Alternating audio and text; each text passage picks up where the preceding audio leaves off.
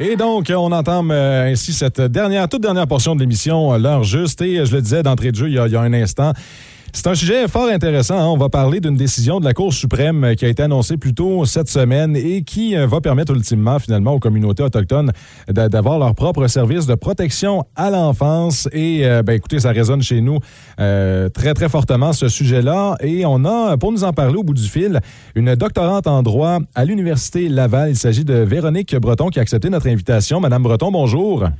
Bonjour, monsieur, ça va bien? Ben, ça va bien vous-même? Oui, merci. Écoutez, quand j'ai vu ça, moi, passer cette semaine, je me suis dit, écoutez, il faut absolument qu'on aborde euh, ce sujet-là parce que chez nous, on a Kitigan-Zibi, Lac-Barrière. Euh, donc, c'est, c'est, c'est, les gens vont s'intéresser à ça et surtout aux répercussions et, à tout ce que ça soulève après ça, la, la suite des choses dans ce dossier-là. Mais avant d'aller dans la suite des choses, Madame Breton, j'aimerais qu'on revienne un peu en arrière pour que les gens comprennent euh, la loi qui a été adoptée en 2019 et même peut-être remonter un petit peu avant ça. On voulait faire un historique un petit peu de pourquoi on en est rendu là aujourd'hui. Oui, ben avec, avec plaisir. Je vais essayer de pas trop m'attendre parce que, tu sais, on, a un gros historique euh, au Canada sur euh, le sujet et la situation là, au niveau des peuples autochtones.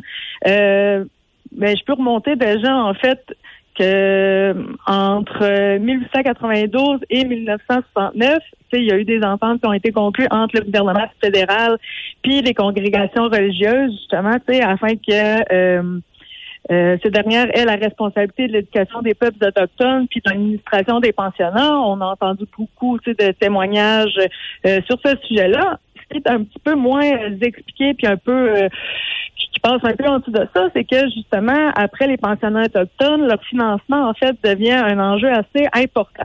Donc, euh, il fallait que le gouvernement euh, trouve une solution alternative euh, aux pensionnats. Donc, euh, au lieu d'être envoyés dans les pensionnats, euh, les enfants autochtones, ils étaient plutôt envoyés dans des externats, puis euh, aussi, ils étaient envoyés vers euh, les agences de protection de l'enfance qui étaient sous la responsabilité des provinces. Euh, puis également, on a aussi entendu parler euh, de la de, de l'expression, pardon, la rafle des années 60, euh, c'est-à-dire, c'était le retrait, si on veut, à grande échelle des enfants autochtones euh, à leur famille par justement euh, les agences, les systèmes de protection de la jeunesse. Puis ces enfants auto- octo- autochtones-là, pardon, euh, ils étaient placés au sein de familles allochtones, donc euh, de manière générale sans le consentement des parents. Euh, on a eu évidemment euh, la, la commission Vérité et Réconciliation, la commission Vient, euh, l'enquête des femmes autochtones euh, sur les femmes assassinées et disparues. Euh, c'est tous des sujets qui sont connus euh, aujourd'hui, qui ont été bien documentés. En 2007, il y a eu la déclaration euh, des Nations Unies sur les peuples autochtones. Donc, je vous dirais que la, la loi, l'adoption de 2019 par le Parlement canadien, la loi qui est rentrée en vigueur par la suite, c'est comme un peu un, un continuum, là, je vous dirais, de de l'historique, puis tu sais, ça essaie un peu tu sais, de paver la voie euh, à la réconciliation, puis tu sais, à la mise euh, en place d'une euh, comment que je pourrais dire ça, tu sais, d'une d'une reconnaissance en fait Ouais. que les peuples autochtones, les enfants autochtones ont des car- caractéristiques qui sont propres à eux. Une puis Puis que, tu sais, euh, à l'époque, le, le gouvernement, autant provincial que euh, fédéral, il ne prenait pas en considération. Donc là, les enfants euh, autochtones, ils aussi reconnus, il y avait vraiment une surreprésentation euh, dans les services de la protection de la jeunesse.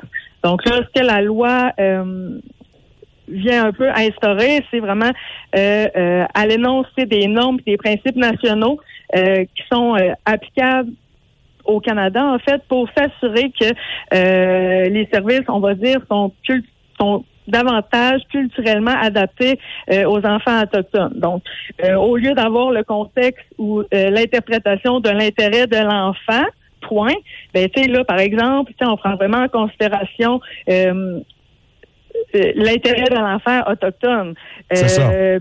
Puis, euh, par exemple, euh, en droit plutôt québécois, euh, euh, par exemple, les titulaires, les titulaires de l'autorité parentale sont vraiment les parents de l'enfant, tandis que dans un contexte des autochtones, par exemple, c'est la famille aussi qui est élargie. Donc, tu sais, euh, on avait vraiment là euh, un, un juridique qui était vraiment axé sur les valeurs occidentales, tandis que cette loi-là met d'abord la table aussi à euh, à des à un contexte un petit peu plus élargi. Puis, dans le fond, avant, c'était possible pour les communautés autochtones, par exemple, avec l'article 37.5 de conclure des ententes avec la protection de la jeunesse pour avoir une certaine autonomie dans leur prise en charge de la protection de la jeunesse. Par contre, oui, pardon, allez-y. Ben, ce que j'allais dire, donc, ce qu'on en comprend, c'est que c'est euh, c'est très important. C'est un nouveau pan de l'histoire qu'on est en train de décrire ou qu'on va voir sous nos yeux à, la suite de tout ce qu'on connaît depuis les années 1800, la fin des années 1800 avec les pensionnats et tout ça. On, on redonne du pouvoir et même, je dirais, une, la dignité à ces peuples autochtones qui vont pouvoir s'occuper de leurs enfants, qui est leur futur. Je pense qu'il n'y a rien de plus plus digne que ça que de redonner à une communauté le droit de gérer ses propres enfants euh, dans certaines situations euh, comme celle où ils vont finir par se ramasser, par exemple, à être pris en charge par la DPJ. Euh, c'est en anglais, il dirait un game changer. Là, ça change mm-hmm. les règles du jeu. Là. Ben, à mon humble avis, oui. Ça règle pas la problématique il y, a des écueils, puis tu sais, euh, la loi est assez récente, puis tu sais, on peut pas voir nécessairement concrètement toutes les, les conséquences que ça peut amener, mais tu sais, déjà, ça facilite les choses. C'est comme, euh, je pense effectivement que euh, ça pave la voie à, beaucoup de choses, que c'est une plus-value pour les communautés autochtones. Tu sais, moi, c'est sûr que je suis alloctone, je suis peut-être pas la meilleure personne euh, pour en parler parce que tu sais j'ai pas vécu ce genre de situation là mais euh, je crois que tu c'est clairement un pas vers l'avant là tu sais puis euh, ça redonne la place aux autochtones de choisir ce qui est bien pour eux tu sais au lieu que ça soit qu'on leur impose notre vision des choses là puis c'est ça. et, je parlais avec l'auteur journaliste Anne Panassa qui a oui. Un, an et demi de ça, à la sortie euh, du livre euh, les, à la recherche des enfants disparus. Euh, j'avais trouvé, puis je ne sais pas si vous l'avez lu cet ouvrage-là. Oui, oui, oui. C'est d'ailleurs mon sujet de thèse. bon, ben vous voyez, donc je tombe dans quelque chose que vous connaissez bien.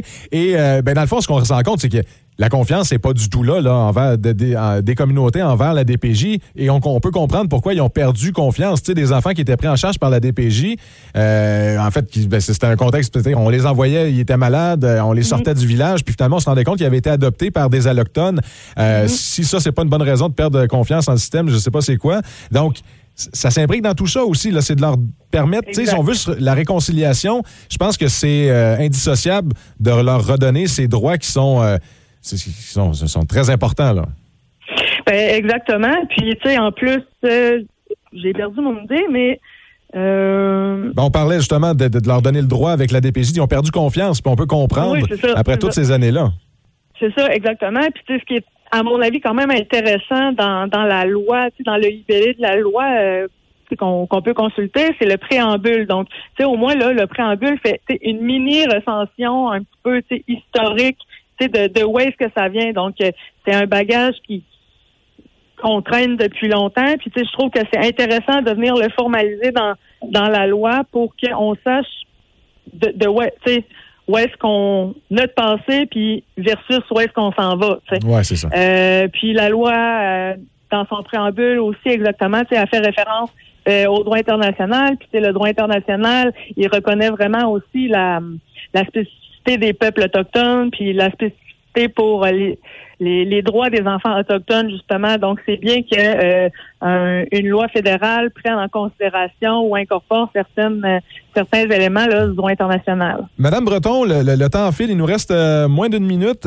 je voudrais quand même vous, vous entendre là-dessus parce qu'il y a une affaire, un aspect, moi, que je comprends pas. Pourquoi le mhm. Québec a porté en appel cette loi du fédéral alors qu'on est dans un contexte où il manque de bras à la DPJ, il y a des dossiers qui tombent entre des chaises. On a vu l'histoire à Grimby avec cette jeune fillette qui est décédée des mauvais traitements puis du mauvais suivi. Puis, tu sais, je jette pas les pierres sur les gens qui œuvrent à la DPJ, mais ces gens-là manquent de collègues, ils manquent de bras, ils manquent de. Je comprends pas dans un contexte comme celui-là. Il me semble que c'est tout à propos de dire, ben écoutez, euh, on va vous le permettre de prendre en charge, ça va retirer des dossiers. On se rend compte qu'il y a à peu près 2% de la population autochtone qui représente à peu près 10-15% des dossiers à la DPJ. C'est démesuré, là. Pourquoi donc le Québec s'est opposé? En 30 secondes, si on est capable. Oui, ben, euh, c'est une bonne question. En fait, je pense pas que c'est nécessairement opposé aux valeurs euh, sous-jacentes euh, à la loi. Euh, par contre, je pense qu'il a plutôt contesté le pouvoir du Parlement de venir leur dire comment gérer la protection de l'enfance. Donc, c'est un peu une guéguerre de c'est qui qui a les compétences pour le faire. Mais ceci étant dit, je pense pas que fondamentalement, fondamentalement, pardon, le gouvernement québécois il venait contre les valeurs propres à la loi. Par contre, je comprends que c'est ça qu'on peut en retenir de la situation. Puis que pendant ce temps-là, ben, il y a des, des, des, des, enfants encore qui sont pris en charge par la DPJ. Tu sais, depuis 2019, il aurait pu y avoir des changements. Puis finalement, on a mis du sable dans l'engrenage. Et là, ben, on a eu cette ben, nouvelle qu'on attendait cette semaine. Par contre, ça n'a pas empêché l'effectivité de la loi. Donc, c'est euh, une chance. Là, euh, la loi était applicable quand même. Puis, il y a eu des communautés autochtones, en fait, euh, qui ont pu conclure de manière autonome leurs des ententes de manière beaucoup plus facile, en fait, pour qu'ils s'occupent de leurs propres enfants, comme ça aurait dû l'être. Ben écoutez, euh, c'est fort intéressant, euh, Véronique Breton. Je le rappelle, vous êtes doctorante en droit à l'Université euh, Laval et bon, c'est intéressant tantôt quand j'ai nommé le, nom de Mme Panasuk, ça, ça, sonne quelque chose. Vous avez fait votre thèse là-dessus. Donc, bien intéressant cette discussion-là. Puis là, ben, reste à attendre la suite des choses au fil des prochains mois, des prochaines années, comment tout ça va se, se, se se matérialiser devant nous, puis l'effet de tout ça, on va le voir, là, ça va être, ça va prendre du temps pour voir les effets à long terme, mais je pense que, en tout cas, c'est, la voie est, pavée pour des meilleures relations de nation à nation. Exactement. Vous m'enlevez les mots de la bouche. Merci beaucoup, Mme Breton. Ça me fait plaisir. Bonne journée.